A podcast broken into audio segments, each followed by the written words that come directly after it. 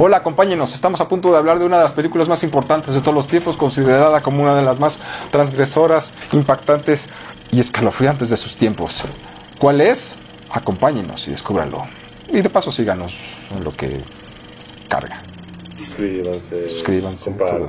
Como dice el señor productor, suscríbanse. Si les gusta este compartan. video, pues que lo compartan. Si les gusta este video, compártenlo, denle like, like, like, denle like, denle like, denle un poco de penicilina a mi productor que no deja de toser, a mi apuntador, perdón, apuntador, productor, creador, yo soy en su creación, hablando de Ok, creación. ya, ya. Estás escuchando Tiro al Corazón.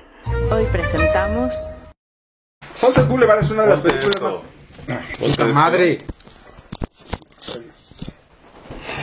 Ok. Mm, ¿De qué vamos a hablar, Antonio? Vamos a hablar de. No puedo creer que haya pasado eso. Perdón, es la emoción de estar junto con ustedes en esta ocasión tan especial. Se va a quedar. Yo soy grande. Fue la tele la que se hizo pequeña. Estoy, parafra- estoy parafraseando a Norma Desmond.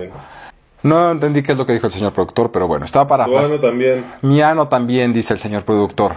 Estaba parafraseando a Norma Desmond. ¿Quién es Norma Desmond? Norma Desmond es un personaje creado por Billy Wilder y Charles Brackett para la película Sunset Boulevard, interpretado de una manera magistral, ni más ni menos que por Gloria Swanson, una estrella del cine mudo, quien pues ya llevaba mucho tiempo sin trabajar. Trabajaba en Nueva York haciendo un programa de radio, pero nada de gran trascendencia. Ella estaba ya alejada del cine. Sin embargo, Billy Wilder, al tiempo que Charles Brack- Brack- Bra- Charles Brackett eh, y un tercero cuyo nombre ahorita se me va, tuvieron la idea de realizar una especie de homenaje crítica al sistema hollywoodense que en ese entonces es- existía. Hablamos de 1949. Esta idea le surgió a Billy Wilder después de que un sujeto llamado ah, Birth of a Nation, señor productor, Mm, el nacimiento de una nación, ¿cómo se llamó? Nacimiento de una nación. Después de que el señor Griffith, T.W. Griffith, eh, encaró a Louis B. Mayer en un bar y le dijo, le cantó las cosas, le dijo que qué poca madre, que lo tenía viviendo en la miseria, que era un desgraciado y no sé qué tanta cosa más. Bueno. Y ahí le surgió la idea a Billy Wilder, un director que por ese entonces estaba muy de moda y era muy popular por, su sentido del humor, por la forma en que escribía y por la manera de dirigir tan ágil y divertida. Bueno, la historia narra la vida de una estrella de los años 20 del cine mudo que está retirada en su mansión en Sunset Boulevard.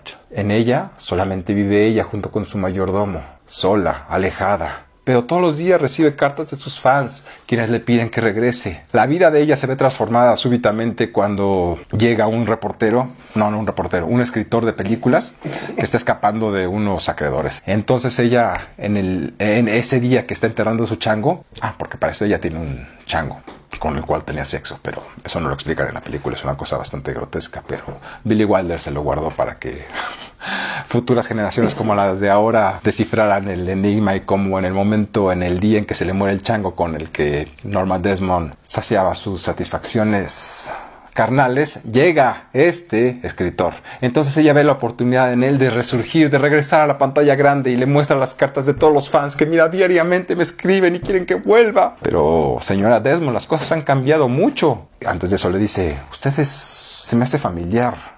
Usted solía ser famosa. Usted salía en películas. Usted era grande. Y ella soberbiamente le responde, yo soy grande. Son las películas las que se hicieron pequeñas. Un clásico.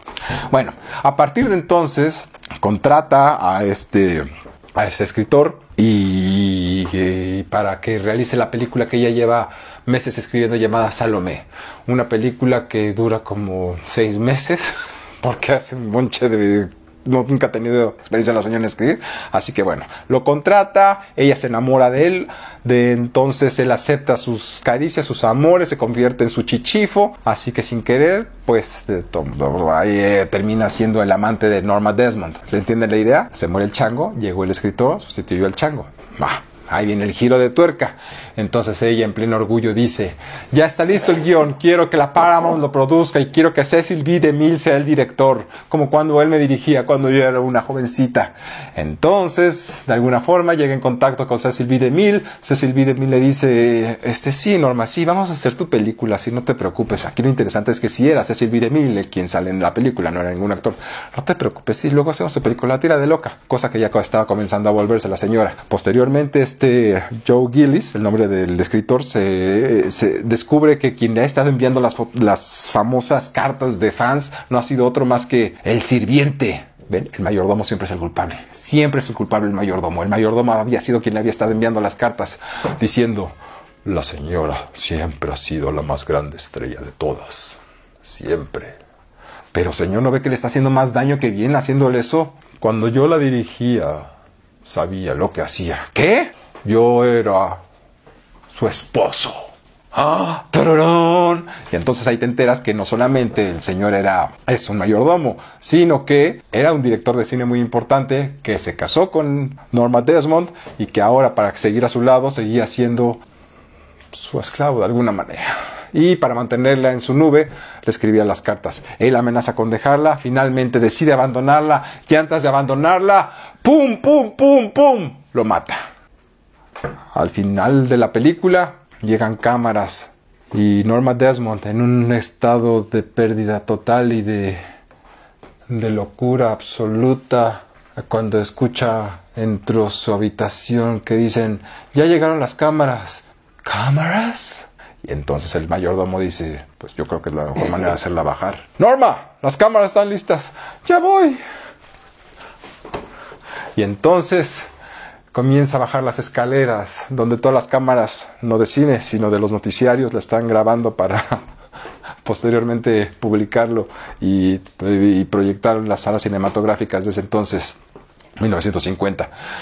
Mr. DeMille, Mr. DeMille, no puedo seguir bajando las escaleras, dice ella. Estoy muy emocionada. Quiero agradecerles a todos, a todos ustedes, por esperarme. Después de esta película haremos otra y otra y otra. Y ahora sí, señor DeMille, estoy lista mi close-up. Y ahí termina la película. Extraordinaria película.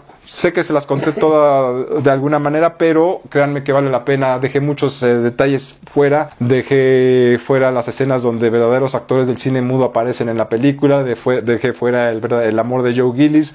Dejé, afuera los comentarios sarcásticos y el humor negro que Billy Wilder maneja de una forma magistral. Así que les recomiendo mucho Sunset Boulevard o El Ocaso de los Dioses, como le pusieron aquí en nuestro país. De 1950, eh, Norma Gloria Swanson y William Holden. No se la pierdan, ya está en DVD, está en Blu-ray y por si acaso se lo preguntaban, yo soy grande, son las películas las que se hicieron pequeñas. Hasta la próxima. Esto fue Tiro al Corazón.